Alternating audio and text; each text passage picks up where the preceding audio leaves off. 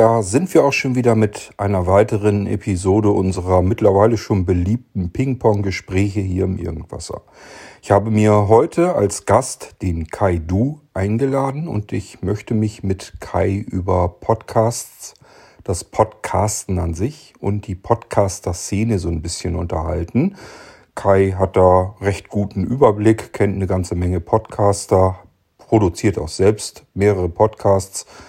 In letzter Zeit glaube ich nicht mehr ganz so aktiv, aber da werde ich mich mit ihm natürlich auch noch drüber unterhalten. Kai, ich erspare uns und dir irgendwelche Wortspielereien mit deinem Namen, will aber trotzdem eben noch richtig stellen. Kai Du ist wirklich dein voller Name. Das heißt, ich habe mir hier nichts ausgedacht und das ist auch wohl kein Künstlername. Jedenfalls wüsste ich das nicht. Ich habe mit Kai schon längeren Kontakt eigentlich. Ja, und ähm, jetzt soll es hier im Irgendwasser eben mal um das Podcasten gehen und die Szene drumherum. Aber Kai, bevor ich mit dir übers Podcasten spreche, über deine Podcasts und die Podcaster-Szene, ähm, ich schicke im Prinzip hier in den Ping-Pong-Gesprächen immer jeden Gast einmal durch so einen Hindernisparcours, also eigentlich durch persönliche Fragen ob es einem nun gefällt oder nicht. Dementsprechend kannst du dich ja kürzer halten oder ein bisschen ausführlicher, lieber und gern ein wenig ausführlicher natürlich. Ich sage immer an der Stelle ganz gerne, ähm, wir würden gerne wissen, wie du zu dem Kai wurdest, der du heute bist. Also streif mal so ein bisschen durch deine Kindheit, durch deine Jugendzeit und erläutere auch ruhig, welche Hobbys du hast, welchem Beruf du nachgehst.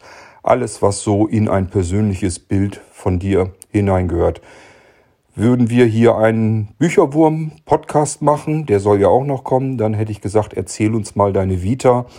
Ich denke, du weißt, was ich meine. Dann erzähl uns mal, mit wem unsere Hörer es hier zu tun haben. Hallo Kurt und erstmal vielen Dank, dass du mich in dieses spannende Interviewformat eingeladen hast. Ja, wie du schon sagtest, äh, ich heiße Kai Du, ähm, ich muss dich aber korrigieren. Mein äh, voller Name ist Kai Daniel Du. Ich bin ja schon etwas älter und der Name Kai war wohl früher sowohl als Jungen- und als Mädchennamen äh, möglich und darum hat man zur genaueren Eingrenzung dann noch einen zweiten Vornamen äh, gewählt, der das Geschlecht eindeutig bestimmt.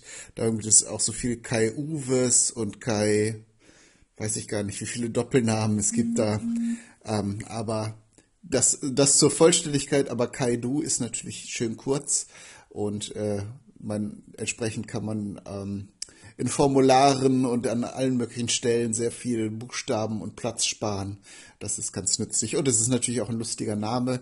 Äh, der Nachname ist nicht mein Geburtsname, den habe ich von der Mutter meiner Tochter übernommen damals, äh, weil ich es wie alle anderen Menschen in der Folge auch lustig fand. Äh, es ist ein asiatischer Name, kommt aus Südchina und da ist das recht häufig und hat natürlich auch nicht diese witzige Bedeutung ähm, der zweiten Person Singular, ähm, wie es hier bei uns hat. Aber Sie können du zu mir sagen, ist so ein Standardspruch, der, äh, den ich gerne mal bringe, wenn ich irgendwo neu dazukomme. Ja, meine ganze Lebensgeschichte ist jetzt natürlich auch schwierig in so einem kurzen, ähm, in einer kurzen Antwort zu formulieren. Ich bin ja auch schon etwas älter, ähm, etwas über 40 und ich stamme aus Bünde in Westfalen.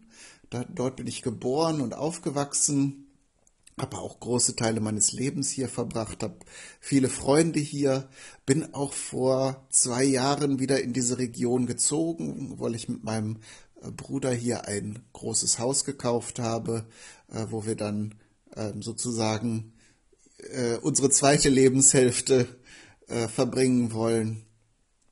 So dass ich jetzt auch hier mit vielen Menschen, die ich von früher kenne, wieder Kontakt habe. Ähm, Genau. Und ich habe eigentlich immer schon gerne gezeichnet, gemalt.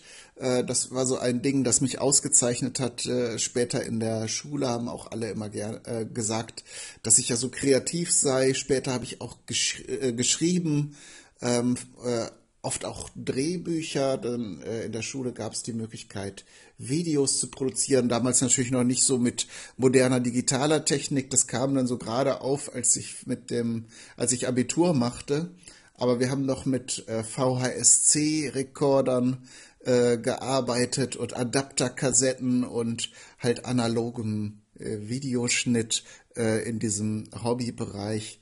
Das habe ich sehr viel gemacht und ja, das sagt eigentlich schon viel über mich aus. Ich mag eigentlich alle Formen von ähm, von Wegen, sich kreativ auszudrücken, sprich schreiben, malen, zeichnen. Ich habe dann so mit 16, 17 Jahren auch angefangen, Ölbilder zu malen, weil ich dieses ganze, dieses ganze künstlerische äh, sehr, sehr attraktiv fand. Und das mache ich auch bis heute. Ich male äh, jetzt, ähm, wo, wo ich viel Platz habe, äh, um mir ein Atelier einzurichten, ähm, wieder schöne große Bilder. Ähm, genau. Ich habe eine Zeit lang in München gelebt. Das äh, hat sich so beruflich ergeben. Dort ist dann auch meine Tochter Victoria zur Welt gekommen.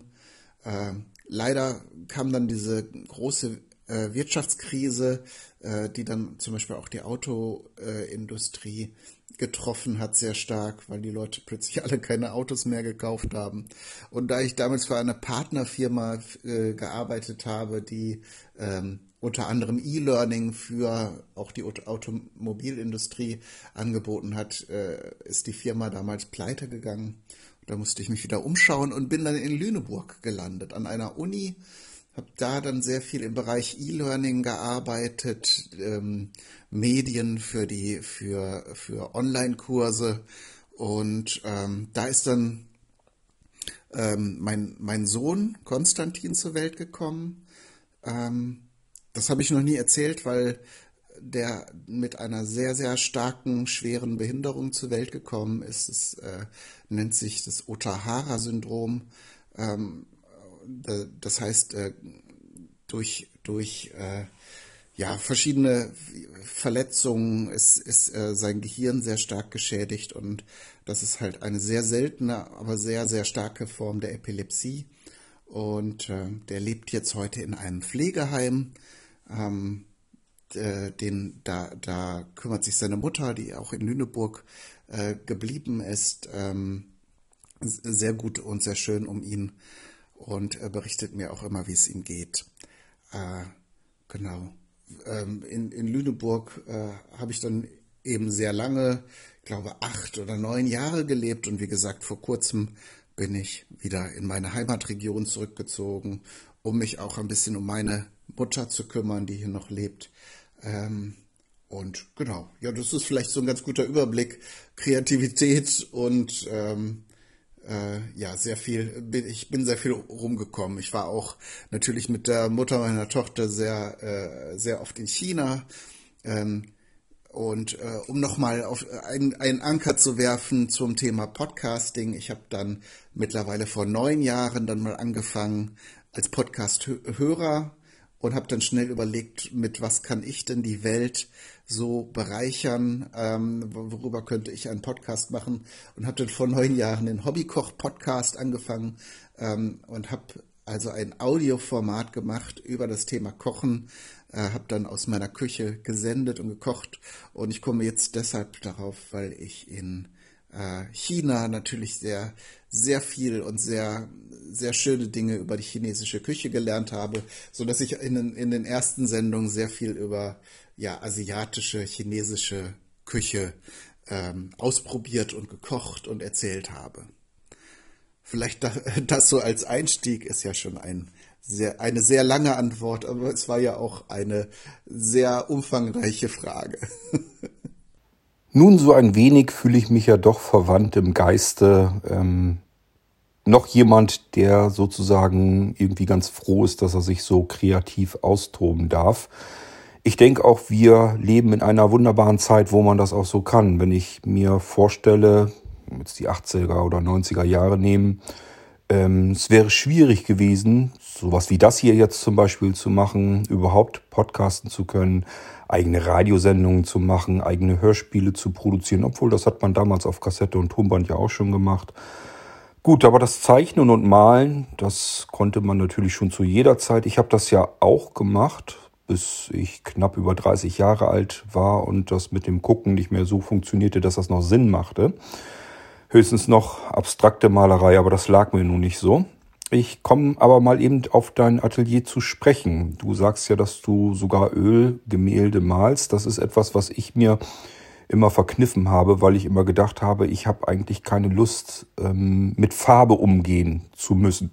Also für mich war immer interessanter, was man mit Strichen hinbekommt, ob man da Formen herausbekommt, vielleicht sogar eine Vorstellung davon, dass da Farben tatsächlich drin sein könnten. Das war für mich immer spannend. Und dann die Ölmalerei habe ich mich immer nicht dran gewagt. Äh, das war immer etwas, was meine Mutter dann gemacht hatte. Die hat tatsächlich Ölgemälde ähm, gemalt in ihrem Leben. Ähm, hast du dich in verschiedenen Stilrichtungen ausprobiert oder malst du einfach Stillleben? Malst du etwas ab oder malst du etwas, was sich bei dir im Kopf befindet? Da kannst du vielleicht auch nochmal eben drauf eingehen, ähm, was es mit der Malerei auf sich hat, einfach aus meinem persönlichen Interesse heraus. Da stimme ich dir vollkommen zu. Also in unserer, in der heutigen Zeit ist es äh, wirklich sehr einfach, nicht nur mit Hilfe der digitalen äh, Techniken und des Internets ähm, Medien zu produzieren. Das gilt ja nicht nur für Podcast, worüber wir jetzt im Speziellen sprechen, sondern auch für Videos und ähm, auch digitale Bilder. Ähm, nicht, nicht nur das Produzieren ist recht einfach geworden, auch die Veröffentlichung funktioniert ja absolut problemlos. Ähm, für Videos YouTube, für Podcasts gibt es auch verschiedene Plattformen und, und äh, Instrumente, die man nutzen kann und, äh, und so weiter. Für Texte gibt es verschiedene Möglichkeiten, die zu veröffentlichen und ähm, so, so gibt es mittlerweile für, für alle bekannten Medien so eine Infrastruktur, wo wirklich jeder Mensch, der da Lust dazu hat, ähm, sich daran versuchen kann und mit einigem Glück natürlich muss man sagen auch, dass äh, da eine große große Reihe von Menschen erreichen kann. Ist natürlich natürlich dadurch, dass es jetzt sehr viele machen, ähm, ist man dann auch nur ein Fisch im großen Ozean, ähm, aber es das geht auf jeden Fall. Ähm, was das Malen angeht, da habe ich eigentlich immer etwas gescheut, ähm, da Kurse zu machen und gezielt irgendetwas zu machen. Ähm, sprich, ich habe da immer mich davor gesetzt und aus dem Bauch heraus etwas gemalt, was natürlich häufig zu abstrakten Figuren geführt hat. Ganz am Anfang habe ich aber sehr viele, ähm, ja, so fantastische Bilder, so Figuren gemalt. Ähm, mein allererstes Bild war zum Beispiel ein großer Vogel, ähm, der über ein Tal fliegt und dann ähm, sind im Vordergrund noch ein paar Blumen, die in Flammen aufgegangen sind. Also der Vogel war auch äh, rot, also so ein bisschen wie ein Phönix mit sehr langen Federn. Ähm, ich habe mir immer vorgenommen, den heute nochmal mit meinen Fähigkeiten, die sich ja über die Zeit, so hoffe ich zumindest, auch verbessert haben, nochmal zu malen äh, und zu schauen, ob ich da Fortschritte gemacht habe wirklich. Und äh, heutzutage male ich sehr viel, nicht, nicht nur, aber auch sehr viel abstrakte Bilder. Ähm, habe mir aber vorgenommen, auch äh, andere Stilrichtungen jetzt auszuprobieren. Denn ähm, das, das passt auch zu dem, was du jetzt vorher gesagt hast. Auch hier sind die Möglichkeiten einfacher geworden, die Zugänge, zum Beispiel sich auch ähm, zu informieren und über andere Stilrichtungen zu lernen, ist einfacher äh, geworden. Zum Beispiel schaue ich da jetzt sehr viele YouTube-Videos, wo Menschen, die da eben sehr viel Erfahrung und Können haben, einfach zeigen, wie man zum Beispiel ein Porträt malt. Und da kann ich dann für mich entscheiden, ist es eine Sache, die ich mal ausprobieren möchte? Ist das jetzt handwerklich so anspruchsvoll, dass ich sagen würde, nee, da würde ich jetzt einfach nur Farbe verschwenden und äh, das würde am Ende nur, nur lächerlich aussehen. Ähm, wobei bei Ölfarbe natürlich der große Vorteil ist, dass wenn es, wenn es überhaupt nichts geworden ist, kann man immer noch ein neues Bild drüber malen. Ist überhaupt kein Problem. Das haben ja sogar die großen Meister gemacht. Äh, da gibt es ja mittlerweile Verfahren, wo man das durchleuchten kann und sehen kann, dass dann, äh, wo die Leinwände auch sehr teuer waren, äh, die mehrfach genutzt wurden und dann, wenn das Bild den Meistern da nicht gefallen hat, haben sie einfach eine weitere Schicht und ein neues Bild darüber gemalt. So, dass ich da gar nicht so große Ängste habe und das ist mir auch noch wichtig zu sagen, das ist ja auch für alle Arten von kreativen Prozessen wichtig. Die Einschränkung legt man sich in der Regel selbst auf. Ne? Du sagst jetzt, du hattest keine große Lust, da mit Farben herumzuschmieren und ähm, das war dir, war dir aus diesem Grund nicht, nicht angenehm. Und ähm, so gilt das, glaube ich, für ganz viele andere kreative Tätigkeiten, dass man sich entweder sagt, das kann ich nicht, das will ich nicht, ähm, oder man hat mal Erfahrung gemacht, dass man das versucht hat und hat kein positives Feedback bekommen und oder wurde sogar ausgelacht und dann hat man für sich entschieden, nee, das, das mache ich nicht mehr, das ist doof. Und so einfach es heutzutage geworden ist, mit etwas anzufangen, so schwierig ist es manchmal auch, wenn man da seine seine inneren Dämonen äh, zu sehr, zu sehr äh, Vorhand nehmen lässt. Äh, ich meine natürlich Überhand nehmen lässt. Wo du das gerade mit den Leinwänden und den Ölgemälden erzählst, ähm, wir haben auch in der Küche ein Ölgemälde, da ist ein Pferd drauf. Das hat meine Frau Anja äh, als Kind sozusagen mal geerbt bekommen. Also die sind einfach durch die Wohnung des Verstorbenen durch und äh, dann durfte sie sich sozusagen ein paar Sachen aussuchen und das war so ein Pferdenah, der hat alles Mögliche von Pferden gehabt. Ähm, dementsprechend hat sie sich zum Beispiel auch solch ein Ölgemälde dann ähm, ja gewünscht, hat das dann bekommen. Das heißt, das Ding hat sie schon wahrscheinlich gute 40 Jahre vielleicht ein bisschen später, ich weiß es nicht genau, aber Tatsache ist, dass das jetzt bei uns in der Küche hängt. Also sie hat sich das neulich mal genauer angeschaut, kommt der Hintergrund, das Bild, was da drunter ist, so ganz langsam schimmert das durch, das kommt zum Vorschein. Das ist ein total spannender Prozess, weil man natürlich nicht weiß, welches Bild ist dahinter. Und äh, das sieht natürlich total ähm, interessant und spannend aus. Man möchte am liebsten wissen, was da wohl ähm, noch alles dahinter zu sehen ist. Man kann jetzt wohl nur so erahnen, was da für ein Bild dahinter sitzt. Ähm, ja, auch wo du sagst, dass das halt ähm, sicherlich bei vielen Gemälden der Fall ist. Also ich schätze mal, viele haben vielleicht irgendwo ein Ölgemälde hängen und wissen gar nicht, dass da eventuell noch ein, zwei Bilder dahinter stecken. Hast du eigentlich rein zufällig eine Ahnung, wie die das machen? Ich habe das mal mitbekommen, dass du die Oberfläche, also das neuere Bild irgendwie abtragen kannst, so dass das Bild darunter zum Vorschein kommt. Äh, da soll man ja sogar irgendwie Bilder mit versteckt haben, die dann wertvoll waren. Und wenn man die schmuggeln wollte, hat man irgendein kitschiges oder billiges Bild eben frisch drüber gemalt und dann konnte man das irgendwie wieder ablösen. Ich habe keine Ahnung, wie das genau funktioniert. Ich kann mir das gar nicht vorstellen. Ich dachte immer so, dass die Ölfarben sich dann letzten Endes doch gegenseitig beeinflussen. Nun gut, aber das mal ja, als anderer Gedankengang.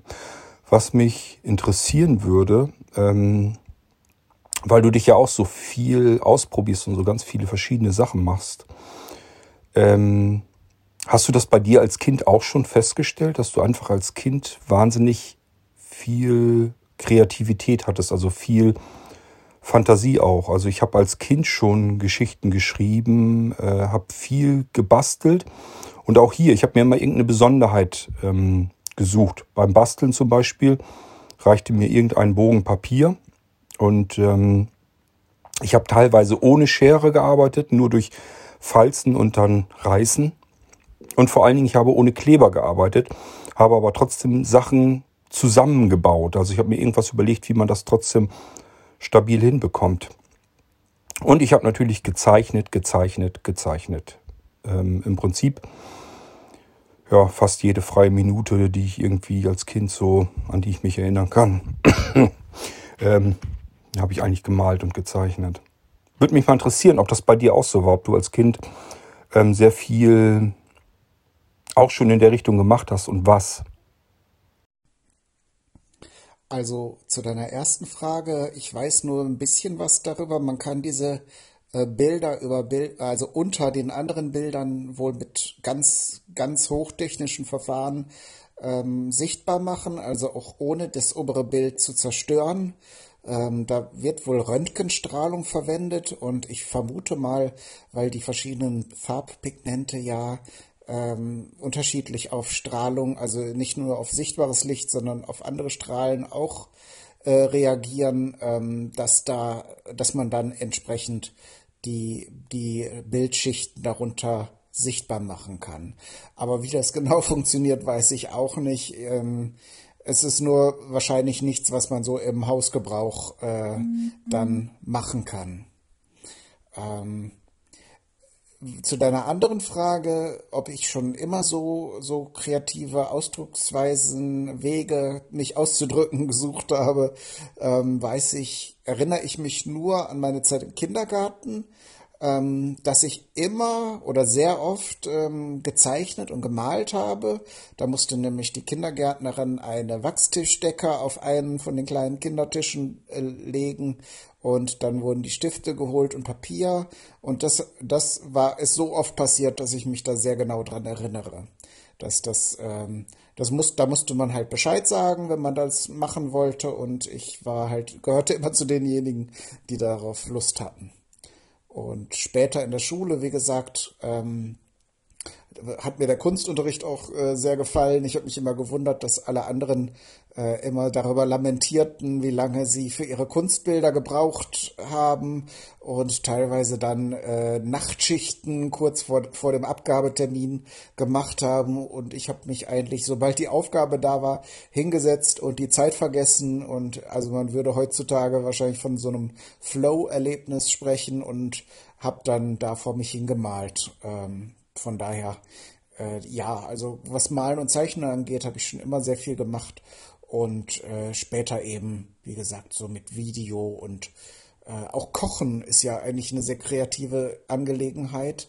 Äh, das hat mich ja dann auch schon sehr früh, auch schon als äh, kleines Kind, äh, habe ich das gelernt von meiner Mutter und habe dann teil sehr früh dann auch für die ganze Familie teilweise gekocht, weil ich da so einen Spaß dran hatte, dann das Essen zuzubereiten tasten wir uns mal langsam an das Thema Podcasten heran.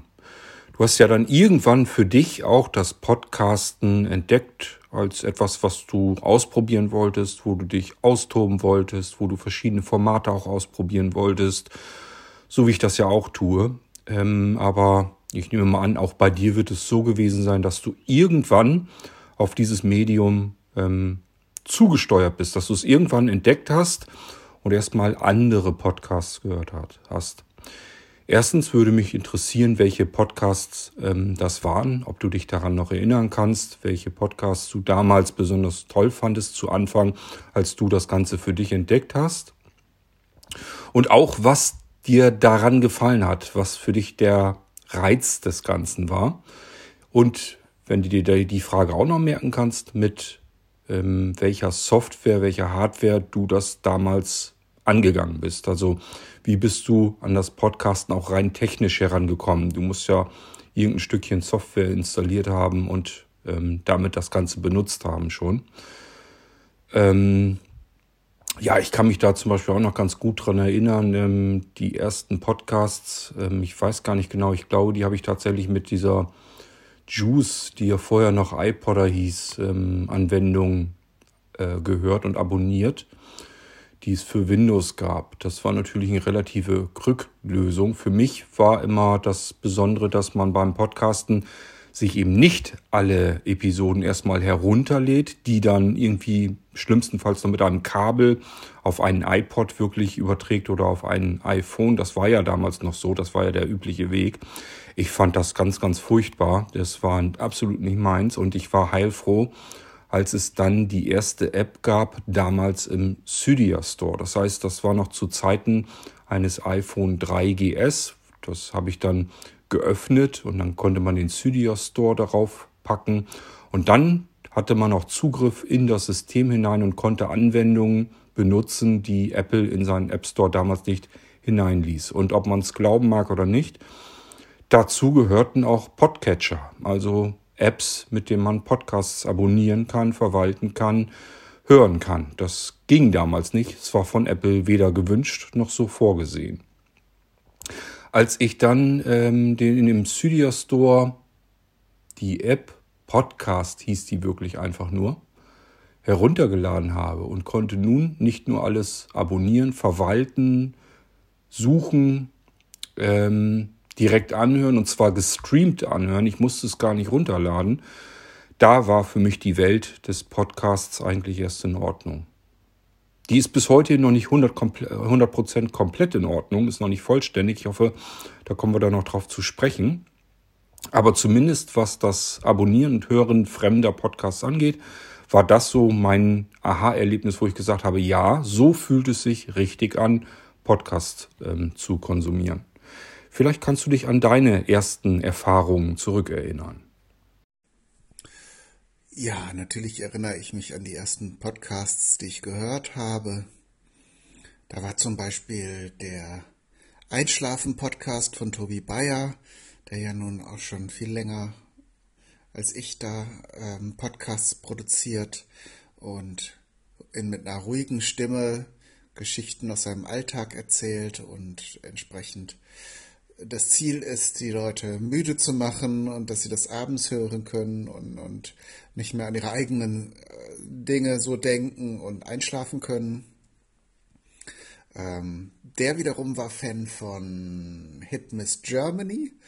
Das war ein ganz verrücktes Format von zwei äh, Studenten, die, ähm, beziehungsweise eine Studentin und einem Studenten, die ähm, über Musik gesprochen haben und weil das ja aufgrund unserer sehr strengen Urheberrechtsbestimmungen äh, und der GEMA ähm, problematisch war, dass sie das machen, ohne irgendwelche ähm, Strafen zu befürchten, haben sie dann äh, den Text von aktuellen Pop-Hits, also aus den Charts, ähm, mehrfach durch, äh, durch äh, die Übersetzung von Google geschickt, bis dann halt etwas sehr durcheinander geratenes auf Deutsch dann herauskam und äh, haben sich dann ausgedacht, was das bedeuten könnte. Und das war halt ein sehr, ja, ein sehr verrücktes und ja, einfach die, die beiden Menschen, die das gemacht haben, waren sehr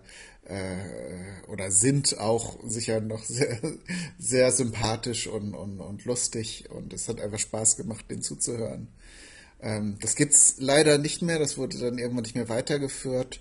Ähm, mit dem Benjamin Behnke habe ich dann aber selbst äh, auch ein eigenes Projekt nachher, das, den Trick 17 Podcast äh, gemacht, der dann sich sehr großer Beliebtheit erfreut äh, hat.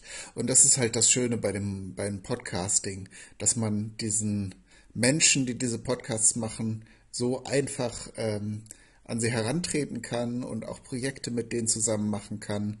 Vielleicht noch um einen dritten Podcast zu nennen, war Hoaxilla, der skeptische Podcast aus mittlerweile Hamburg. Damals, als ich das zu, angefangen habe äh, zu hören, noch aus Münster. Ähm, und alle, allen dreien äh, Podcasts gemeinsam ist es sich im Verla späteren Verlauf die Podcasterinnen und Podcaster auch persönlich kennengelernt habe und mit vielen ja, gut, einen sehr herzlichen, guten Kontakt pflege und zum Teil, wie gesagt, auch dann ähm, Projekte der einen oder anderen Art äh, selber durchgeführt habe. Zur Technik ähm, habe ich sehr, sehr einfach äh, angefangen. Ich habe da nicht sehr viel Geld investiert. Das ist ja auch das Schöne, wenn man erst einen Computer und auch irgendeine Art von Mikrofon hat. Heutzutage zum Teil sogar auch einfach ein Smartphone kann man äh, mit dem Podcasten anfangen. Ähm, die, die, die, der Effekt, der häufig auftritt und der eigentlich auch für die Hörenden ganz schön ist, äh, dass man dann nachher den, dass die Ansprüche wachsen und man immer mehr Technik sich zulegt. Das geht leider natürlich auch ein bisschen ins Geld, aber da investiert man dann doch mal in Software und in Hardware, die die eigene Stimme besser klingen lässt und vielleicht das eine oder andere Rauschen entfernt. Aber du hast ja nach den Anfängen gefragt. Da habe ich mit der Software Audacity angefangen. Die gibt es auch heute noch. Das ist eine kennen vielleicht auch viele. Das ist so die Open Source Audiobearbeitungssoftware. Hab dann also am Rechner da meine Audiospuren bearbeitet. Aufgenommen habe ich die damals mit einem geliehenen Funk-Headset, ähm, auch ein sehr gutes äh, von, von Sennheiser. Da hatte ich die Möglichkeit, mir sowas auszuleihen und das war verbunden mit einem Zoom H2. Ähm, und äh, die, da habe ich dann halt, weil ich von Anfang an mit dem, bei dem ersten Podcast, den ich gemacht habe, dem Hobbykoch-Podcast, in der Küche gestanden habe und erzählt habe, während ich eine Speise zubereitet habe. Und da konnte ich natürlich mich nicht an den Computer setzen oder ein Smartphone in der Hand halten und ähm, Dinge hineinsprechen. Da brauchte es irgendeine Art von äh, Aufnahmegerät. Ähm, ich erinnere mich gerade, bevor ich dieses Funk-Headset mir ausleihen konnte, habe ich einen Zoom H2 mir ausgeliehen und einfach in mein Küchenregal äh, gelegt, weil ich damals eine sehr kleine Küche hatte in Lüneburg und ähm, praktischerweise aber direkt vor meiner Nase ein, äh, ein Küchenregal mit Gewürzen und Kräutern und sowas stand, wo man das reinlegen konnte, so dass ich gerade vor mich da hineinsprechen konnte.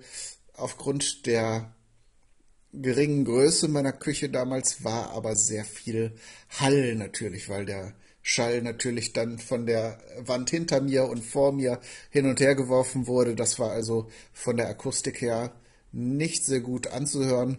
Ähm, ich habe diese Folgen mittlerweile auch äh, depubliziert, sprich, äh, ich habe mir irgendwann vorgenommen, die Speisen, die ich damals gekocht habe, ähm, nochmal vielleicht in neuen Folgen zu kochen und äh, mit, mit der Technik, die ich heute verwende, äh, aufzunehmen. Vielleicht mit dem, mit der einen oder anderen, mit dem einen oder anderen Zitat von früher. Aber das Format habe ich bisher noch nicht, äh, noch nicht äh, verwirklicht, weil ich immer wieder spannende neue Gerichte äh, finde, die ich ausprobieren möchte und ähm, ja, nicht, nicht so unbedingt auf alte Folgen immer zurückgreifen muss. Äh, genau, die Technik, dann muss man natürlich noch veröffentlichen. Das war damals auch noch nicht so einfach wie heute. Da habe ich einen Weblog, auch kostenlos bei Blogger war das, glaube ich, dem Dienst. Weiß gar nicht, ich glaube, die Seite habe ich irgendwann gelöscht. Die hat noch sehr lange bestanden, obwohl ich irgendwann natürlich dann selber einen ähm, WordPress-Blog aufgesetzt habe. Aber bei Blogger konnte man dann eben auch ein Plugin installieren. Ich weiß nicht mehr genau, wie das ablief, aber man konnte da eben eine Erweiterung einrichten, mit der man dann eben auch äh, die Podcast-Folgen hochladen konnte. Und dann habe ich mit Feedburner aus dem Blog dann die, ähm, den RSS-Feed, der fürs Podcasting ja sinnvoll ist, damit man ihn über diese ganzen Dienste dann abonnieren kann äh, oder direkt auch in einem Podcatcher. Ähm, aber da geht meine Erinnerung schon langsam flöten. Ich weiß nicht mehr genau. Also es, äh, ich habe dann, das, das ist das Schöne in der Podcast-Community und äh, das kennst du ja genauso gut wie ich. Da kann man eigentlich auch sich vertrauensvoll oder auch öffentlich an über die sozialen Medien oder äh, entsprechende Foren an andere Podcasten richten und die geben gerne Auskunft. Die wollen ja auch, dass du das machst und finden das cool und reden gerne über die Technik und ähm, helfen dann. Das ist nicht so wie in anderen Bereichen oder Foren, wo man dann erstmal mit äh, Zynismus oder äh, mit äh, was willst du denn hier ohne deine Kenntnisse begegnet wird, sondern äh, da ist eine sehr herzliche und hilfsbereite Community, die dir dann äh, sehr, sehr hilfreiche und gute Tipps gibt. Ähm, genau.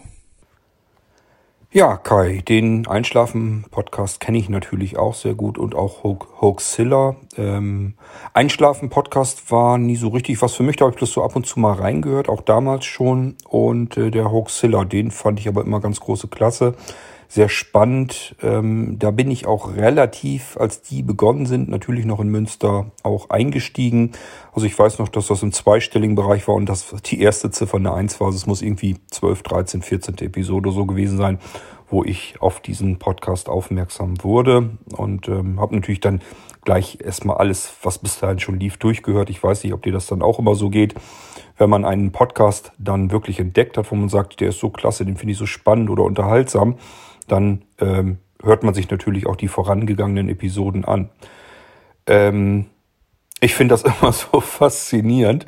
Ab und zu habe ich das beim Irgendwasser, dass Leute den Irgendwasser entdecken und sagen, ja, ich höre mich da jetzt durch. Das ist ja normalerweise kein Problem, wenn man einen Podcast hat, der vielleicht irgendwo in der 20., 30., von mir aus auch der 50. Episode zugange ist. Aber ein Podcast, so wie der Irgendwasser bei über 1400 Episoden, das stelle ich mir, ich will es mal diplomatisch sagen, sehr sportlich vor, also sehr herausfordernd, das Ding zu hören, zumal die Episoden ja nicht nur 10 Minuten lang sind, sondern im Durchschnitt eher länger. Ja, aber ähm, wo wir schon dabei sind, Podcasts zu entdecken, ähm, wie viele Podcasts ungefähr hast du jetzt abonniert, wenn du mal so grob drüber nachdenkst? Also was schätzt du? Du musst das jetzt nicht durchzählen, einfach nur, dass du mal eben so ungefähr einschätzen kannst, wie viele Podcast, Podcasts hörst du, wie viele hörst du wirklich ich weiß nicht, ob dir das auch so geht. Ich habe auch Podcasts abonniert. Da husche ich dann immer so drüber und denke dann einfach, naja, kannst du später mal anhören. Wenn du sonst nichts Interessantes mehr hast, dann kannst du dir den mal anhören. Und so gehen die in der Playlist immer weiter runter. Ich nutze hier den iCatcher als ähm, App zum Hören und ähm, da wird ja alles in Playlists einsortiert und dann rutschen die immer so ein bisschen weiter mit runter und irgendwann sind die dann ganz aus der Vergessenheit raus. Das heißt, ich habe zwar irrsinnig viele Podcasts abonniert, aber höre nicht alle so intensiv. Da sind also welche dabei, die rutschen so ein bisschen durch. Ab und zu höre ich dann nur rein, wenn ich das Thema irgendwie interessant zu lesen finde. Ähm, vielleicht ist das bei dir ähnlich. Und was mich dann noch interessieren würde, wie gehst du auf Entdeckungsreise? Guckst du die Charts hindurch, was da so ist, oder hoffst du einfach, dass du irgendwo aufmerksam wirst über einen anderen Podcast, der vielleicht wiederum einen anderen Podcast empfohlen hat. Wie gehst du davor? Wie gehst du auf Entdeckungsreise neuer Podcasts? Oder ist das bei dir so, dass du sagst, das war früher mehr, heute bist du da gar nicht mehr so scharf und wild hinterher und dir reichen im Prinzip die Podcasts, ähm, die du schon abonniert hast? Also im Moment ist das sehr überschaubar. Ich habe, ähm, würde ich jetzt schätzen, so etwa ein Dutzend Podcasts abonniert und da tatsächlich auch äh, nur die, die ich wirklich ähm, auch anhöre. Natürlich kann es immer mal sein, dass dann bei manchen Formaten auch mal ein Thema dabei ist, das mich nicht so sehr interessiert. Aber in den meisten Fällen sind das Podcasts, wo ich jede Folge gerne und immer höre. Ich kenne das aber auch. Ich habe auch Zeiten gehabt, wo ich äh, sehr, sehr viel abonniert habe, gerade ähm, ja nach diesen Podcast-Festivals, wo man viele neue Leute kennengelernt hat und auch ja sich gut unterhalten und verstanden hat, da äh, und, und deren Podcasts vielleicht bis zu dem Zeitpunkt noch nicht kannte, habe ich natürlich dann auch nach solch, gerade nach solchen Veranstaltungen immer alles abonniert, ähm, um da mal anzuhören, was die so, was die so produzieren.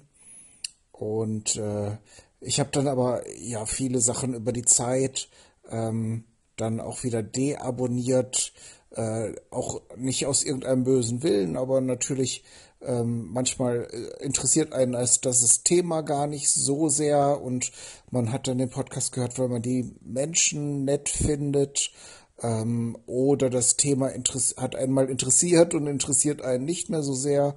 Oder man hat vielleicht das Gefühl, ja, da habe ich jetzt ja jetzt erstmal genug davon gehört.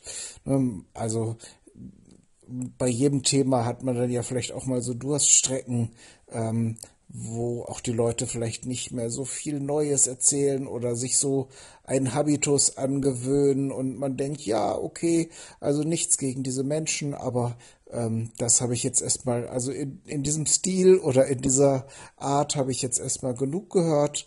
Ähm, und da habe ich jetzt in letzter Zeit ganz oft Sachen, äh, wo mir das aufgefallen ist, dass mich das so ein bisschen stört, die dann aus der Playlist rausgeworfen.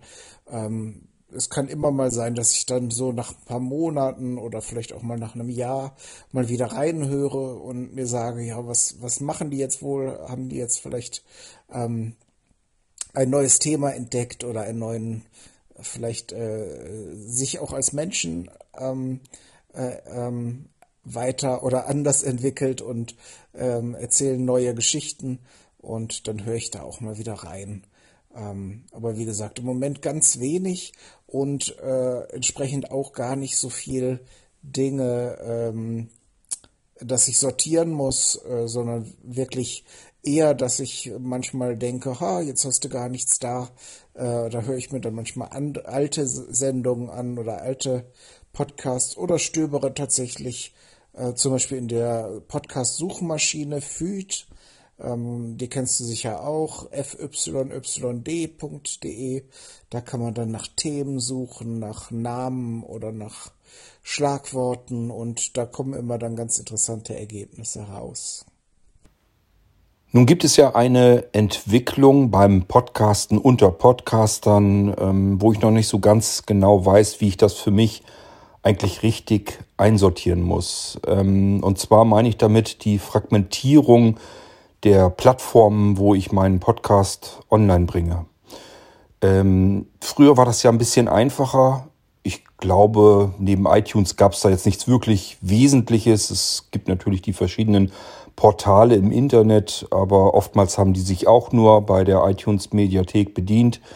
Ähm, das heißt, ich denke mal, Pflichtlektion ähm, beim Podcasten ist immer, das Ding bei Apple einzutragen, weil eben die ganzen Podcatcher, die ganzen Programme da draußen sich ja oftmals an dieser Bibliothek ähm, dranhängen und äh, sozusagen die Suchfunktionen, die intern darüber speisen. Das war eigentlich obwohl das jetzt für einen Einsteiger, finde, so habe ich es jedenfalls damals empfunden, nicht wirklich einfach ist, bei Apple einen Podcast einzurichten. Da muss man ganz viele verschiedene Dinge einhalten. Da sind also die Möglichkeiten sehr eng gesetzt, wie der Podcast da eingefügt, eingefügt, äh, eingefügt werden muss. Meine Güte. Ähm, aber wenn man das dann einmal hinbekommen hat, dann ist eben der Podcast da auch drin und wird überall dann auch gefunden. Ähm, das war nach einer, nach dieser kleinen Hürde, war das dann relativ einfach, seine Podcasts zu veröffentlichen. Ich finde, das wird jetzt umständlicher und komplizierter und weiß noch nicht so richtig, ob das, ob ich da überhaupt den Vorteil dagegen gerechnet erkennen kann oder nicht. Ich meine also, dass man wenn man jetzt einen Podcast neu auf den Markt bringen will, dann hat man es nicht nur mit Apple zu tun, sondern dann muss das ganze Ding gleichfalls bei Deezer angemeldet werden, bei Spotify, bei Amazon, ähm, ja, wie sie alle heißen. Es spielt im Prinzip keine Rolle. Es liegt ja an jedem selbst, wo er, auf welcher Plattform er überall seinen Podcast vertreten haben will. Dann kommen noch so wunderliche Plattformen wie Podimo daher, die sich alles einfach so nehmen und das bei sich unterbringen und dann ihre App sozusagen kostenpflichtig machen, über die man das dann alles verkonsumieren muss, wo die sozusagen dann Geld noch dran verdienen, dass andere Leute sich die Arbeit machen. Und was mich auch extrem stört, diese ganzen Plattformen ähm, werten ihr eigenes Sortiment, ihr eigenes Angebot damit auf, mit, den ganzen, mit der ganzen Arbeit, die sich andere machen, ähm, bieten aber für die Podcaster dann relativ wenig. Also ich habe mir eigentlich immer so gedacht, wenn sie denn wenigstens den Space, den Webspace und den Traffic dafür zur Verfügung stellen würden, dann würde ich ja noch nicht mal was sagen. Wenn Spotify sagt, du kannst deinen Podcast ähm, aufzeichnen, idealer vielleicht, idealerweise vielleicht sogar über eine App, die Spotify zur Verfügung stellt, und dein Podcast wird hier bei Spotify auf den Servern veröffentlicht. Das heißt, wir kümmern uns um den Feed, wir kümmern uns um den Space, wir kümmern uns um den Traffic. Dann wäre es ja noch in Ordnung, aber das tun sie ja noch nicht mal. Das heißt, man muss sich ja trotzdem um die ganzen Sachen noch einzeln kümmern und hat als Vorteil eigentlich nur, dass man auf dieser Plattform vielleicht gefunden wird und noch ein paar Hörer dazu bekommt. Das soll ja mittlerweile auch nicht gerade wenig sein, weil ganz viele Menschen eben Spotify benutzen und dann plötzlich irgendwann entdecken, ach, da sind ja auch noch Podcasts zu einem bestimmten Thema. das mich interessiert und dann bekommt man eventuell über diese Plattform dann noch Hörer dazu. Ich weiß aber nicht, ob das nicht alles deutlich umständlicher ist und ähm, nicht den großen Nachteil äh, bringt, dass ja einfach große Marken, große Firmen sich die Arbeit der vielen Menschen da draußen krallen, ihre Angebote, ihr Sortiment damit aufwerten, ohne dafür irgendeine Gegenleistung zu bringen. Mich würde interessieren, Kai, wie du das empfindest und wie du das siehst. Findest du, dass das Podcasten, also das Veröffentlichen neuer Podcast heute schwieriger geworden ist oder denkst du, es ist eher einfacher geworden und wie empfindest du das, dass der Podcast-Markt sich sozusagen so äh, fragmentiert? Auch wenn ich jetzt darüber nachdenke, ähm, mittlerweile braucht es vielleicht eine Audible-App, damit ich bei Audible die bei Audible ähm, produzierten Podcasts kriegen kann. Da sind eine ganze Menge gute Podcasts, die ich auch gerne höre da ist es für mich, tut es mir nicht so gewaltig weh, weil ich Audible-Kunde bin und auch meine Hörbücher dort in meiner App dann habe. Und dann ist es nicht so schwierig, dann die Podcasts zu hören. Eigentlich ist das aber etwas, was ich nicht mag und auch nicht unterstützen möchte. Dass ich jetzt plötzlich wieder, statt dass ich eine Podcaster-App, also einen Podcatcher verwende, habe ich es plötzlich wieder mit, mit zehn verschiedenen Apps zu tun, um insgesamt dann meine Podcasts zu hören, die ich hören will. Also ich finde das alles nicht wirklich einfacher und ähm, ich weiß noch nicht so richtig, ob ich mir Sorgen machen soll gegenüber dieser Entwicklung. Und äh, da würde mich einfach mal deine Meinung dazu interessieren, was du dazu sagst. Ja, das ist also ein sehr, wie du schon in, in deiner, deinem Statement äh, gesagt hast, ein sehr umfangreiches Thema. Ähm, zu den, zu den Plattformen, muss ich sagen, ja, man versteht, was, was die vorhaben. Die wollen natürlich das YouTube für Podcast werden, also das, was YouTube für Videos ist, dann für, für das Thema Podcast. Das ähm, funktioniert natürlich nur, wenn man da den Podcast, den man schon kannte und gerne mag, auch findet. Und dann natürlich dann, was du meintest, mit so einem Alleinstellungsmerkmal, mit einem Podcast, den alle gerne und super duper mögen, ähm, den es aber nur da gibt. Ja. Ähm, und streng genommen, viele dieser Plattformen bieten ja keine RSS-Feeds an. Das heißt, man kann sie gar nicht in einem Podcatcher abonnieren. Sie haben quasi ihre eigene App davor gehängt ähm, und haben damit eigentlich das Prinzip des Podcasts so ein bisschen ähm, beschädigt, sage ich mal so. Denn es ist ja auch so, dass viele Menschen, die dann, sagen wir, um jetzt ein Beispiel zu nennen, Spotify nur kennen und da ihre Podcasts entdeckt haben, die sie gerne hören und mögen, für die ist Spotify die App für Podcasts. Und genau das ist ja das Ziel. So, das kann man jetzt schlecht finden, ähm, ne, das ist halt äh, ein, ein, Markt, der da jetzt gerade eröffnet wird. Ähm, und ich kenne viele Podcasterinnen und Podcaster, die sagen, naja, ich bin eigentlich froh, wenn möglichst viele Leute meinen Podcast hören. Das reicht mir vollkommen aus. Und wenn viele, Pod, äh, viele Leute deinen Podcast hören, kannst du ja in dem Podcast deine persönliche eigene Werbung unterbringen, an der du dann selber verdienst. Ob das jetzt gut oder schlecht ist, lasse ich jetzt einfach mal dahingestellt. Ich würde sagen, ich habe es jetzt gerade bei meinem Hobbykoch-Podcast ausprobiert. Da hat sich da der Aufwand im Verhältnis zu dem, was dabei rausgekommen ist, noch nicht so richtig gelohnt. Äh, diese Werbeleute, die versuchen ja dann auch immer so richtig viel rauszuholen und am besten soll man dann sich noch äh, das Logo auf die Stirn tätowieren lassen ähm, und dann oder auf den Rücken und dann nackt durch die Straße rennen. Ähm, also das, das ist, das ist mir ehrlich gesagt zu anstrengend. Das andere ist ja, wenn jetzt so ein Anbieter vor deinen Podcast Werbung sch äh, schaltet und ähm, bei meinem Podcast ist es, äh, dass ich die unter einer CC, also einer Creative Commons Lizenz, äh, veröffentliche. Ähm, da kann man ja genau definieren, was damit machen man machen darf und soll. Und ähm, es gibt Dinge, die ich als Public Domain, also CC0 veröffentliche. Das heißt, da kann jeder, der sich das irgendwo runterlädt, machen, was er will. Ob er da jetzt ein Hörspiel draus macht oder ein, ein, äh, das in seine Videos reinschneidet, das ist genau der Sinn. Denn die Urheberrechte sind bei uns ja echt anstrengend in Deutschland.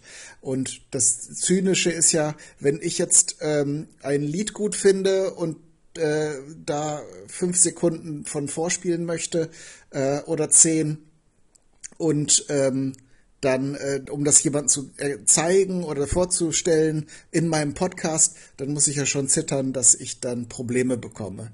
Andererseits ist es dann nicht, ähm, nicht schlimm, scheinbar, wenn jemand meinen ähm, äh, Creative Commons lizenzierten Podcast nimmt, bei dem Hobbykoch-Podcast und bei der Geschichtenkapsel ist es so, dass man den frei verwenden und verteilen kann, äh, man aber sagen muss, wo man es her hat. Und ich glaube, bei allen Projekten habe ich auch die Ergänzung, dass man sie nicht kommerziell nutzen darf. Und da fängt die Diskussion dann an. Darf man da dann einfach das nehmen und bevor das losgeht, da eine Werbeschaltung äh, davor setzen, also jetzt als Plattformanbieter und sagen, ja, ja, das äh, ist ja, der Podcast selbst ist ohne Werbung, aber dafür, dass das in meiner App abgespielt wird, möchte ich da Werbung vorspielen. Und das finde ich dann wieder problematisch, weil äh, ich habe mir gesagt, so, ah, das ist jetzt mein Hobby, das Podcasten, da steckt man halt Geld rein, äh, wenn man Ski fährt, muss man sich auch Skier kaufen und wenn man Briefmarken sammelt, steckt man da auch viel Geld in die Briefmarken. Das heißt, für den Spaß bin ich bereit, da mein Taschengeld zu investieren. So, aber wenn jetzt jemand anderes sagt, oh, das ist ja ganz schön, oder das hören ja ein paar Leute und ich möchte jetzt eine App haben, in der man alle Podcasts hören kann, also nehme ich deinen einfach dazu. Äh, ich möchte aber Werbung davor spielen. Das, das finde ich dann wieder schwierig. Ähm, und der andere Aspekt, den du angeführt hast, dass man jetzt gar nicht mehr ähm, ein, in einer App alle Podcasts, die man mag, unbedingt hören kann, weil das eine ist exklusiver Podcast, äh, Podcast-Content von dem, das andere, der andere hat das nicht eingereicht da, der hat das nur auf sein, seiner eigenen Webseite veröffentlicht und so weiter und so fort. Es ist also dafür, dass es sowieso schon ein bisschen unpraktisch war, dass man jedem erstmal diesen, dieses Ding mit dem RSS-Feed erklären muss, äh, wenn er jetzt nicht Apple, Apple iTunes genutzt hat äh, und da die Sachen direkt anklicken kann, ähm, ist, ist es jetzt noch schwieriger gefunden, weil man dann erklären muss, wo man das finden kann. Also kurz zusammengefasst, es ist schon doof. Es ist auf der einen Seite schön, dass das äh, Thema Podcast jetzt äh, in, in aller Munde ist und dass auch Leute denken, dass das ganz profitabel sein kann und dass man da ähm, ja schön Werbung machen kann. Aber sie versuchen natürlich, das Geld in ihre eigene Tasche zu schieben und das ist dann wieder, das ist dann wieder diese Rücksichtslosigkeit, die sich immer weiter ausbreitet, auch in unserer Gesellschaft, die ich ja sehr verachte, muss ich schon sagen. Also dieses ganz egal, um welchen Preis, ich möchte da jetzt äh, davon profitieren und ob du dann da Schaden nimmst oder äh, ja, dann zurückstecken musst, ist mir eigentlich egal. Also diese Devise scheint da ja so ein bisschen durchzuklingen bei vielen. Ähm, bei vielen Unternehmen oder vielen Leuten. Viele sind dann aufgrund der Proteste zurückgerudert, ähm, aber da ist dann eben schon viel Schaden angerichtet worden. Aber ich kann, ich kann dir auch nicht sagen, wie man das lösen kann. Es ist halt, es ist halt äh, ein zweiseitiges Schwert.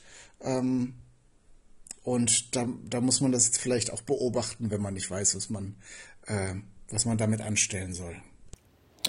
Ja, kommen wir doch ruhig mal zu der Finanzierung oder Finanzierbarkeit eines Podcasts. Ähm, denn wenn man das jetzt so mitkriegt, dass es eben die unterschiedlichsten Plattformen gibt, dass es die Möglichkeit gibt, Werbung in seinem Podcast zu schalten, ähm, dann könnte ich mir vorstellen, dass das vielleicht Menschen abschreckt, die eigentlich einen Podcast machen würden, sich vielleicht auch überlegen würden, okay, ich fuchs mich da irgendwie rein in die Technik und dann ständig hören von den Podcasts, die sie eben abonniert haben, dass die Leute da immer so ein bisschen rumjammern, dass sie eben die Werbung einblenden und das ein bisschen gegenfinanzieren oder irgendwelche ähm, Unterstützungsmöglichkeiten anbieten, dass man einfach Geld per PayPal ähm, draufzahlen kann oder wie auch immer. Und ich könnte mir vorstellen, dass das manchmal so ein bisschen kontraproduktiv ist für Leute, die eventuell Interesse hätten, einen Podcast zu beginnen. Denn das klingt dann immer so, als wenn da irgendwie eine Lawine von Kosten auf mich zukommt. Als wenn Podcasten viel Geld kosten würde. Und äh, ich persönlich finde, empfinde das eigentlich gar nicht so. Für den Anfang, man hat ja nicht gleich von vornherein 10, 20, 30.000 Hörer für seinen Podcast, sondern fängt erstmal wahrscheinlich klein an, also bei mir war das so, ähm, als ich angefangen bin, dass ich mich über die ersten zweistelligen Hörerzahlen irgendwann gefreut hatte. Dann wurden sie irgendwann dreistellig, das fand ich dann auch ganz toll. Ähm, ja, und mittlerweile, was den Irgendwasser betrifft, sind wir beim vierstelligen Hörerbereich. Und auch darüber freut man sich natürlich und fragt sich, hm, hätte ich jetzt gar nicht gedacht, aber wie kann das überhaupt sein, dass so viele Leute sich sowas dann anhören, weil man da einfach nicht mit rechnet. Aber auch das sind Zahlen, die man alle kostenseitig in den Griff bekommen kann. Man braucht im Prinzip äh, einfach ein Webpaket, also irgendwo ein bisschen Webspace. Und diese Webspaces heutzutage haben eigentlich immer mehrere Gigabyte gleich drin. Und das ist im Prinzip das, was ich für die Podcasts ja brauche. Ich brauche Platz, um die Sendung abzulegen. Und ich behaupte immer so, damit man sich das besser behalten kann, ähm, eine Minute ungefähr ein Megabyte einrechnen. Das ist ein bisschen mehr. Das heißt, wenn ich eine Stunde habe, 60 Minuten, dann habe ich meist so bei 65, 66, 67 Megabyte für diese Sendung, für eine Stunde Podcast. Und die wenigsten machen ja das, was ich mache mit dem Irgendwasser, dass man da irgendwie äh, fast jeden Tag eine neue Episode hochlädt, die dann manchmal sogar mehrere Stunden dauert. Das heißt, man hat üblicherweise eher kleinere Sendungen und die vielleicht alle zwei Wochen oder wöchentlich oder sowas. Und da kommt einfach gar nicht so viel Platz zusammen. Und die Webpakete, die man heute überall äh, buchen kann bei den großen Providern, da ist üblicherweise der Traffic inkludiert drin. Das heißt, da muss man auch keine Angst vor haben, wenn man jetzt plötzlich ganz, ganz furchtbar viele Hörer hat. Und diese kleinen Webspace-Pakete mit 1, 2, 3 Gigabyte, das ist immer alles im Münzbereich. Da bin ich dann zugange mit, keine Ahnung, 2, 3 Euro oder sowas vielleicht auch mal vier oder fünf. Aber das ist ja alles immer noch nichts, wo ich Angst vorhaben muss, dass mich die Kosten da irgendwie äh, kaputt machen würden, dass die mir ein Loch in die Tasche brennen würden. Und wenn man dann eben auf der anderen Seite das so ein bisschen hört, dass dann die Leute sagen, bitte überweist uns mal hier eine Spende und unterstützt uns dort und ähm, wir wollen euch hier jetzt zwei, dreimal Werbeeinblendung in die, Sonne, in die Sendung reinpacken, damit wir das irgendwie die Kosten irgendwie so ein bisschen gegenfinanzieren können. Ich kann mir das gut vorstellen, dass das bei ganz großen Podcasts ist das mit Sicherheit ein Problem. Aber anfangen, denke ich, kann man auf alle Fälle, ohne dass man irgendwelche Befürchtungen oder Angst haben muss. Das sollte man vielleicht noch mal ein bisschen rausstellen. Genauso bei der Technik. Ähm, Kai, du wirst es ja auch mit bestätigen. Wir beide machen das jetzt im Prinzip hier über die internen Mikrofone unserer Smartphones. Wir haben also in diesem Fall hier jetzt mit dem Podcast, den wir hier jetzt machen, gar keinen technischen Aufwand. Wir benutzen unser Smartphone und ähm, einfach irgendeine beliebige App zum Aufzeichnen des Ganzen. Dann ist es vielleicht noch ganz nett, wenn man irgendwie ein Intro und ein Outro reinblendet. Und da muss man ein bisschen gucken. Es gibt ja ganz viel ähm, lizenzfreie Musik sozusagen. Auf jeden Fall genug Musik im Internet, wo die GEMA nicht die Hand drauf hat. Und da kann man sich dann was draus basteln. Wenn man am PC arbeitet, würde ich auch sagen. Am besten mit Audacity, da bin ich damals auch damit angefangen. Aber ansonsten, man hat ein Smartphone und es ist super einfach und die Mikrofone da drin sind soweit okay. Man kann dem ganz gut folgen, ohne dass man sich die ganze Zeit drüber ärgert und aufregt, ähm, welche Nebengeräusche es gibt. Ja, ähm, jetzt wollte ich dich fragen, Kai. Ähm, wie das bei dir so war, beziehungsweise wie du das Ganze siehst. Ähm, ich kann das ja nur aus meiner bescheideneren Perspektive sehen. Ich mache halt mehr diesen persönlichen Podcast, wo ich eben eher so im unteren vierstelligen Bereich der Hörerzahlen bin. Und ich sage ja, ich kann mir vorstellen, wenn die Hörerzahlen nach oben schießen, wenn man also dann deutlich mehr Hörer hat, dass man dann irgendwann so ein Problem bekommt, sei es nun Platz oder Traffic-lastig, dass dann die Provider nochmal sagen, das ist kein Webspace, was du hier brauchst, sondern du brauchst einen speziellen äh, Podcast, ein spezielles Podcast-Web-Paket. Und das ist dann eben um ein erhebliches teurer oftmals. Ich denke gerade so ein bisschen an die Geschichtenkapsel, für die du ja auch verantwortlich bist, wenn ich das so richtig verstanden habe. Und die Geschichtenkapsel vermute ich jetzt mal, ist eher einer von den Podcasts, die auch wirklich stark frequentiert wird, wo also wirklich viele Hörer zuhören. Und ähm, hattest du da irgendwie ein größeres finanzielles Problem? Also siehst du dieses finanzielle Problem, was ich jetzt nicht so arg sehe, siehst du da irgendwie, dass da ein Problem auf einen zukommen könnte bei der Finanzierbarkeit eines Podcasts? Das würde mich interessieren, was du dazu meinst. Ja, äh, Kurt, da bringst du eine Menge Punkte wieder auf. Ähm, ich wollte noch mal, bevor ich deine Frage beantworte, auch auf dieses äh, Argument der vieler Podcaster eingehen, dass man doch bitte spenden soll. Viele haben das schon als festes Element in ihren Podcasts. Ähm, auch kleinere Podcaster machen das und haben sich das von den Großen sozusagen äh, abgeschaut und wollen ähm, dann eben dass man ihnen Geld spendet, um, um äh, ihre hohen Ausgaben, sage ich jetzt mal in Anführungsstrichen, äh, decken zu können. Und äh, das finde ich halt auch etwas störend, weil ähm, ich sehe, ich sehe genau wie du diesen finanziellen Aufwand, wenn man ihn nicht treiben will, nicht. Ich hatte es ja, ich hatte es ja in äh, einer vorigen Antwort schon schon an, angeführt. Das muss man als Hobby sehen und je nachdem, wie, wie man kann und möchte, muss man halt auch ein bisschen Geld in die Hand nehmen. Das heißt, das muss man eigentlich nicht, da gehe ich gleich nochmal drauf ein. Aber was eben diese Ansagen angeht, bitte spendet, äh, gut, es, es gibt halt äh, die Menschen, die davon träumen, dass sie dann auch vielleicht einen Teil ihres Einkommens mit Spenden decken könnten. Ähm, und es sei ihnen auch gegönnt, wenn das funktioniert.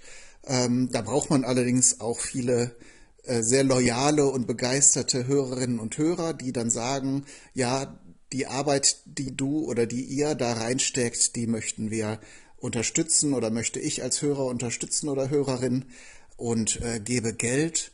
Äh, manchmal kommt es mir aber so ein bisschen albern vor, so nach dem Motto, ja, äh, du hast jetzt vielleicht äh, 100 Hörerinnen und Hörer und das ist toll. Ich, ähm, äh, ne, alle, alle betonen auch immer, das ist kostenlos, aber bitte, bitte gebt uns Geld. Ähm, und äh, um dann mal eine Faustformel zu, zu nehmen, ich würde sagen, für 500 Hörer oder Hörerinnen äh, ist vielleicht einer oder einer darunter, die sagen, okay, äh, ich habe das Geld übrig und ich möchte dich unterstützen. Ähm, einige Projekte sind, sind da noch besonders, die haben eine sehr sagen wir mal, eine sehr starke äh, Community, die ähm, das auch, die so begeistert sind, dass sie Geld geben möchten. Ähm, und auch da ist das, ist das eine schöne Sache. Das muss man halt ein bisschen kultivieren und da eben dieses Gleichgewicht finden, dass man eben äh, es nicht übertreibt oder äh, da vielleicht etwas einfordert, was die Hörer des Podcasts vielleicht gar nicht bereit sind äh, zu geben.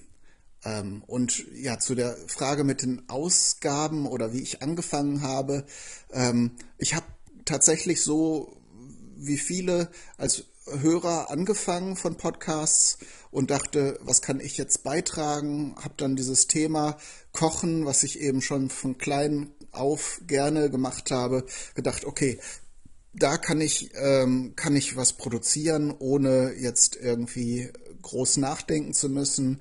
Ähm, und ähm, wo ich auch schon viel weiß und das gerne weitergeben möchte. Und habe dann am Anfang eben genau äh, das gemacht, ähm, was man auch heute noch machen kann. So ein bisschen geschaut, wo kann ich jetzt ähm, zum Beispiel umsonst einen Blog hosten. Da gibt es ja unzählige Anbieter. Wo ist es dann möglich, dass ich äh, ähm, die Inhalte auch hochladen kann und ähm, entsprechend einbinden kann. Da hat sich ja in der letzten Zeit auch viel getan in den vergangenen Jahren, so dass es mittlerweile auch äh, Anbieter gibt, äh, die ähnlich wie bei YouTube eben auch ermöglichen, dass man ähm, Audiodateien kostenlos hochlädt. Ähm, also das ist dieser Aspekt von, von dem, äh, was wir vorhin hatten, die, es gibt ja nicht nur die Anbieter, die sagen, so, wir nehmen das, was du produziert hast und dann klatschen wir in so Werbung da drauf und verdienen schön. Ähm, manche haben es auch versucht, die, die Podcastenden daran zu beteiligen. Ähm, ich glaube, das war nicht so ergiebig für die, dass, dass sich das ähm, dann für die Anbieter gelohnt hat. Ähm, aber man muss sich da ein bisschen umschauen und man muss also auch nicht unbedingt, da möchte ich äh, dich nochmal äh, ergänzen, nicht unbedingt äh, eine eigene Website erstellen und so weiter. Es gibt eben so, so Serviceanbieter, die einem diesen ganzen technischen Kram auch weitestgehend abnehmen. Da möchte ich jetzt aber keine konkreten äh, Anbieter nennen, weil da ist auch viel Bewegung drin oder manche äh, wechseln dann von so einem kostenlosen Modell zu einem ähm, zu so einem Freemium oder man muss dann bestimmte Leistungen dann doch bezahlen. Ähm, wer da anfangen möchte, soll einfach ähm, und das ist sowieso ein guter Vorschlag für alle, die sich für das Thema interessieren und ähm, sich da informieren möchten, was man an Technik und an ähm, an anderen Dingen braucht oder wie man, äh, wie man Dinge technisch lösen kann, das Forum Sendegate äh, empfehlen. Ähm, das das ähm, ja, ist eine Community von Podcastenden für angehende oder ja auch schon ähm, bestehende Podcastende, die eben ja mal eine Frage haben und da sind halt viele hilfsbereite Menschen, die auch Tipps geben können, auch aktuelle Tipps oder auch, äh, wenn sich da etwas Neues ergeben hat, dann findet man da auf jeden Fall aktuelle Informationen, wie man so einen Podcast startet oder wie man ihn vielleicht weiterentwickeln kann. Ähm, das, äh, das vielleicht nochmal so, dass man, wie, wie du schon sagst, man braucht im Grunde nur irgendeine Form von Computer und da zähle ich jetzt Smartphones mal mit ähm, und entsprechende Informationen, wie, wo, was man macht. Und dann muss man, glaube ich, ich behaupte es mal, heute auch kein Geld in die Hand nehmen und kann erstmal zum Ausprobieren mit sehr kleinen, einfachen Schritten einen eigenen Podcast veröffentlichen. Ähm, das andere Ding ist natürlich, dass der eigene Anspruch, wenn er äh, steigt, wenn einem das Spaß macht und wenn man das weitermachen möchte und äh, ja, die Audioqualität verbessern möchte, die Bearbeitung vereinfachen möchte, dann kann man natürlich hier und da auch beliebig hohe Beträge investieren oder wenn man dann sagt, ich möchte doch unabhängig sein und meine Inhalte selber hosten, äh, damit mir dann, wenn ein Anbieter plötzlich äh, sozusagen in Konkurs geht oder äh, beschließt plötzlich doch Werbung zu schalten oder Geld zu verlangen, dass man da nicht irgendeine Unsicherheit hat und dann vielleicht auch seinen ganzen Kram nehmen muss und zu einem anderen Anbieter wechseln muss. Man, man kann viel Geld investieren und gerade bei der Audiotechnik ähm, gibt es viele, von denen ich weiß, dass sie dieses Gear Acquisition Syndrom ähm, haben. Das heißt, die sammeln Mikrofone und Audiorekorder und allen möglichen technischen Kram. Und das macht ja auch Spaß. Und es ist ja nun auch nicht so, dass alle Menschen von absoluter Armut ähm, äh, bedroht sind und auch sagen, okay, ich sehe schon, das macht mir Spaß und da möchte ich dann eben auch mal 100, 200 Euro investieren. Und da ist dann eben die Frage, was man besonders wichtig findet. Äh, möchte man, dass die Aufnahmen besonders gut klingen? Möchte man, dass sie besonders gut erreichbar sind und so weiter? Das kann man halt alles optimieren und das kostet schon Geld.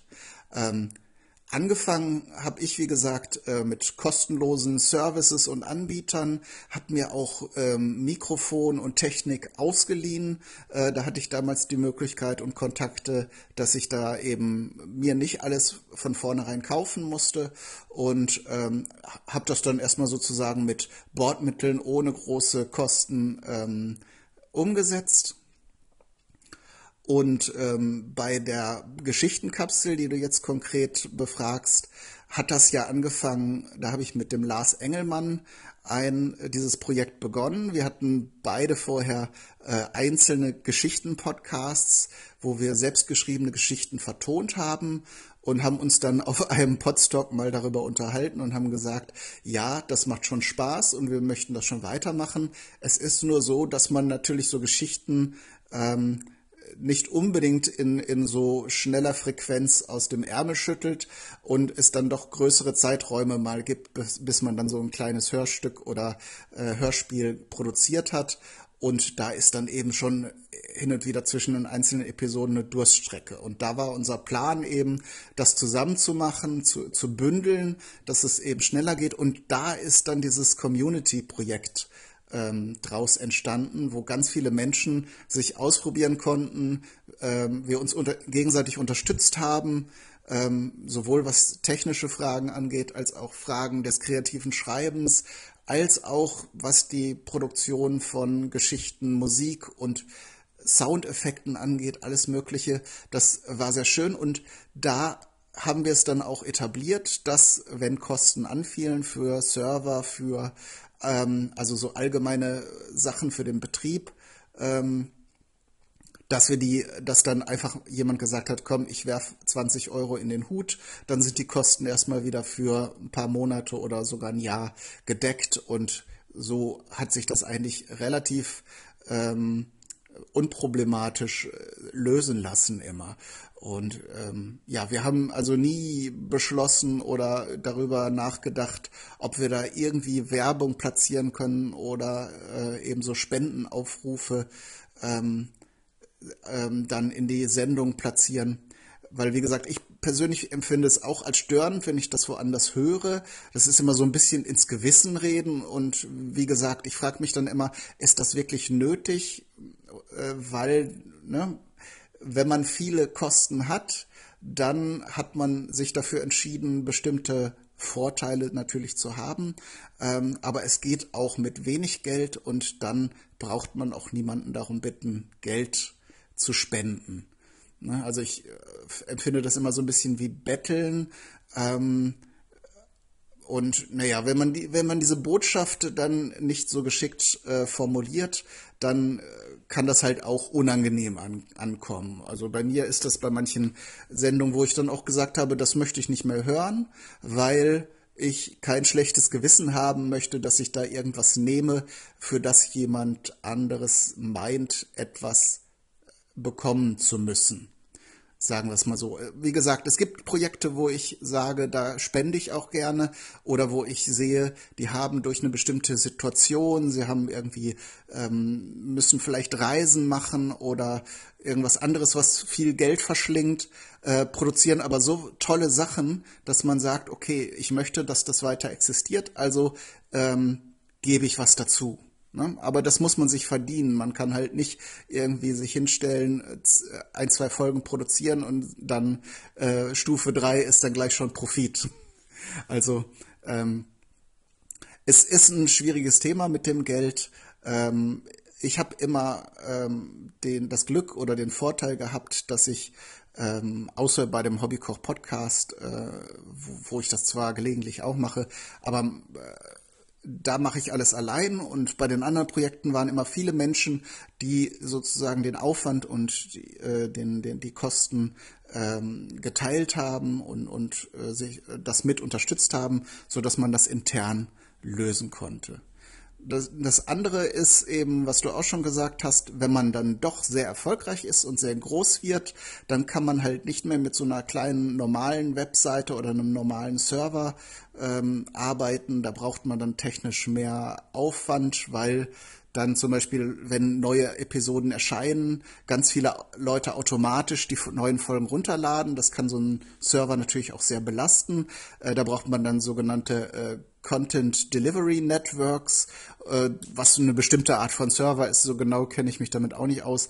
Aber wenn man jetzt 10.000 oder 100.000 Hörerinnen und Hörer hat, dann äh, muss man schon ein bisschen Geld investieren, um die Infrastruktur bereitstellen zu können, so dass man da auch sagen kann, äh, dass die erfolgreichen Podcasten da auch mit Recht äh, sagen, entweder wir machen Werbung oder wir bieten euch das kostenlos an, wenn ihr uns im Monat zwei, drei Euro überweist. Es ist dann nicht so, dass die einfach auch nur Geld verdienen für eine Sache, die nichts kostet, sondern das ist dann halt auch schon ein bisschen ein kleines Unternehmen, das sie da führen. Ähm, wo ich das gerade sage, man muss sich auch bewusst machen, dass diese ganze Spendengeschichte ja auch immer ein Verwaltungsaufwand ist. Das heißt, man muss für sich auch sehen, möchte man sich mit diesen ganzen steuerlichen Geschichten auseinandersetzen, möchte man da mit Konten und allen möglichen Services sich auseinandersetzen, äh, die ja dann auch wieder eingerichtet und gepflegt werden müssen und äh, weiteren, weitere Zeit und Aufwand äh, erfordern, damit Leute dann überhaupt Geld spenden können und das alles sauber abläuft. Das heißt, äh, da, da empfehle ich auch jedem und jeder, äh, haltet die Kosten so gering, dass ihr das erstmal für eine Zeit selber stemmen könnt. Und wie gesagt, Möglichkeiten gibt es ohne Ende, dass man da äh, das ohne, ohne viel Geld ähm, betreiben kann. Und wenn ihr dann wirklich den großen, den großen Coup landet und ein Format produziert, was viele, viele Menschen begeistert, dann kann man auch sehen, so wie viel von meiner Zeit investiere ich jetzt da auch in sozusagen in die Infrastruktur und in diese ganzen Verwaltungsgeschichten, damit das sauber läuft alles. Ne? Darum ähm, bei der, bei der Geschichtenkapsel, wie gesagt, habe ich auch viel Verantwortung immer abgegeben. Ähm, das heißt, ich habe das auch nicht immer alles selbst getragen. Wir haben ja dann eine wachsende Zahl von Menschen gehabt, die das, äh, die sich dann für einen bestimmten Bereich interessiert haben, sprich die Webseite gepflegt haben oder äh, für, für die Leute, die Postproduktion gemacht haben, sprich, die haben ihre Aufnahmen geliefert und dann haben andere daraus irgendwas zusammengeschnitten, äh, was man sich gut anhören kann. Ähm, das kann man dann bei so Community-Projekten ganz gut äh, machen und äh, wenn man es allein macht, dann muss man eben, ja, muss man eben in den sauren Apfel beißen und schauen, wie viel Aufwand, Zeit und Arbeit man investieren kann und will. Ja, Kai, wir haben ja jetzt schon eine ganze Menge hier rund um das Thema Podcast besprochen. Und ich denke mal, das soll uns erstmal so an Inhaltsstoff für die Ohren ausreichen für eine erste Episode unserer Ping-Pong-Gespräche rund um das Thema Podcast. Und äh, das geht natürlich noch weiter. Es wird weitere Episoden geben, sofern du jetzt Kai nicht sagst, du hast keine Lust mehr. Aber ansonsten denke ich mal, ist Podcast ein Bereich, über den kann man noch eine ganze Menge hin und her diskutieren. Ähm, ich würde ganz gern in der nächsten Episode so eine kleine Bauanleitung auf den Weg geben. Also eine kleine Anleitung. Ich habe ein bestimmtes Thema, über das würde ich gerne mal sprechen, einen eigenen Podcast machen. Wie gehe ich da am besten vor? Wir werden sicherlich auch noch auf Technik nochmal explizit eingehen können. Welche Audioqualität ist perfekt? Auf welche Audioformate muss man Wert legen und welche kann man vernachlässigen? und so weiter und so fort. Und dann äh, werden wir uns sicherlich auch noch über die verschiedenen Podcast-Festivals unterhalten. Da bist du ja recht involviert drin, Kai. Und ähm, das sollten wir auf alle Fälle noch zu einem großen Thema machen. Aber für, unsere, für unser erstes Ping-Pong-Gespräch soll das hier erstmal reichen. Daher danke ich dir erstmal, Kai, für die erste Episode, die wir beide jetzt miteinander aufzeichnen durften. Hat mir sehr viel Spaß gemacht. Ich hoffe, dir auch würde dir ganz gerne jetzt noch mal äh, das Zepter rüberreichen, sozusagen die letzten Worte von dir in der ersten Episode unseres gemeinsamen Podcasts hier. Und ja, ähm, schauen wir dann mal, wohin uns der Weg hier rund um den um das Thema Podcast noch bewegen kann. Ähm, also, du kannst ja noch mal was drüber erzählen, ob dir das Spaß gemacht hier, hat hier mit den Ping-Pong-Gesprächen oder ob du das gewöhnungsbedürftig findest oder so, kannst du ganz offen und ehrlich natürlich noch mal was dazu sagen. Und ansonsten würde ich mich hier an der Stelle schon mal verabschieden. Mein Name ist Kurt König und äh, das sind die Ping-Pong-Gespräche mit Kaidu rund um das Thema Podcast und ja, was alles noch so dazugehört. Wir hören uns dann im nächsten Ping-Pong-Gespräch hier mit uns beiden, mit Kaidu und Kurt König dann wieder. Und bis dahin sage ich schon mal Tschüss und würde dir jetzt das Wort erteilen, Kai. Ja, Kurt, erstmal danke ich dir für diese äh, neue und spannende Erfahrung. Ähm, für die, ich weiß nicht, ob du es am Anfang gesagt hast, wir nehmen das hier ja ähm, asynchron auf. Das heißt, dass, dass die App, die du hier ähm, empfohlen hast, die ich hier jetzt auch nutze, ähm, ist ja, ja, ähm, wir, wir, diese Ping-Pong, diese Ping-Pong-Bewegungen sind halt äh, nicht alle zum gleichen Zeitpunkt. Und das fand ich sehr spannend. Also die synchrone Kommunikation, wo man sich zusammensetzt oder auch virtuell äh, über irgendeine, über irgendeinen Kanal sozusagen telefoniert und das aufzeichnet, das habe ich jetzt schon in verschiedensten Variationen ähm, gespielt. Aber das hier äh, ist neu und es ist ganz spannend, weil man sich seine Antwort natürlich länger überlegen kann. Man kann natürlich auch spontan, dann, wenn einem sofort was einfällt, ähm, die Antwort aufzeichnen. Aber es bietet zumindest die Chance, jede Frage etwas ausführlicher zu durchdenken, bevor man dann seine Antwort aufnimmt.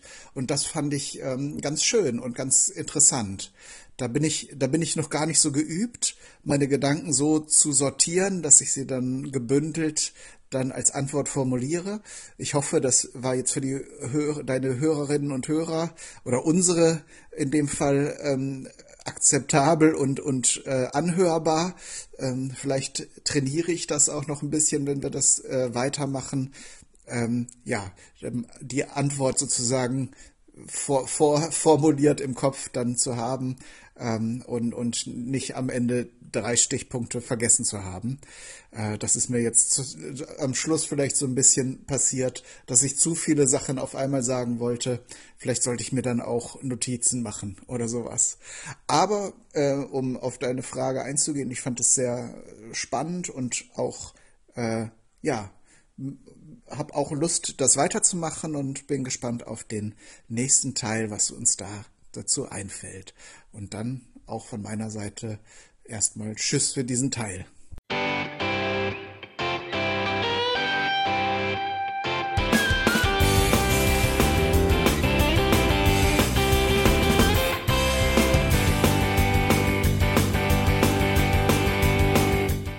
Das war Irgendwasser von Blinzeln. Wenn du uns kontaktieren möchtest, dann kannst du das gerne tun per E-Mail an podcast.blinzeln.org oder über unser Kontaktformular www.blinzeln.org. Blinzeln schreibt man in unserem Fall immer mit einem D in der Mitte. Wenn du möchtest, kannst du uns sehr gerne auch einen Audiobeitrag auf unseren Podcast Anrufbeantworter sprechen.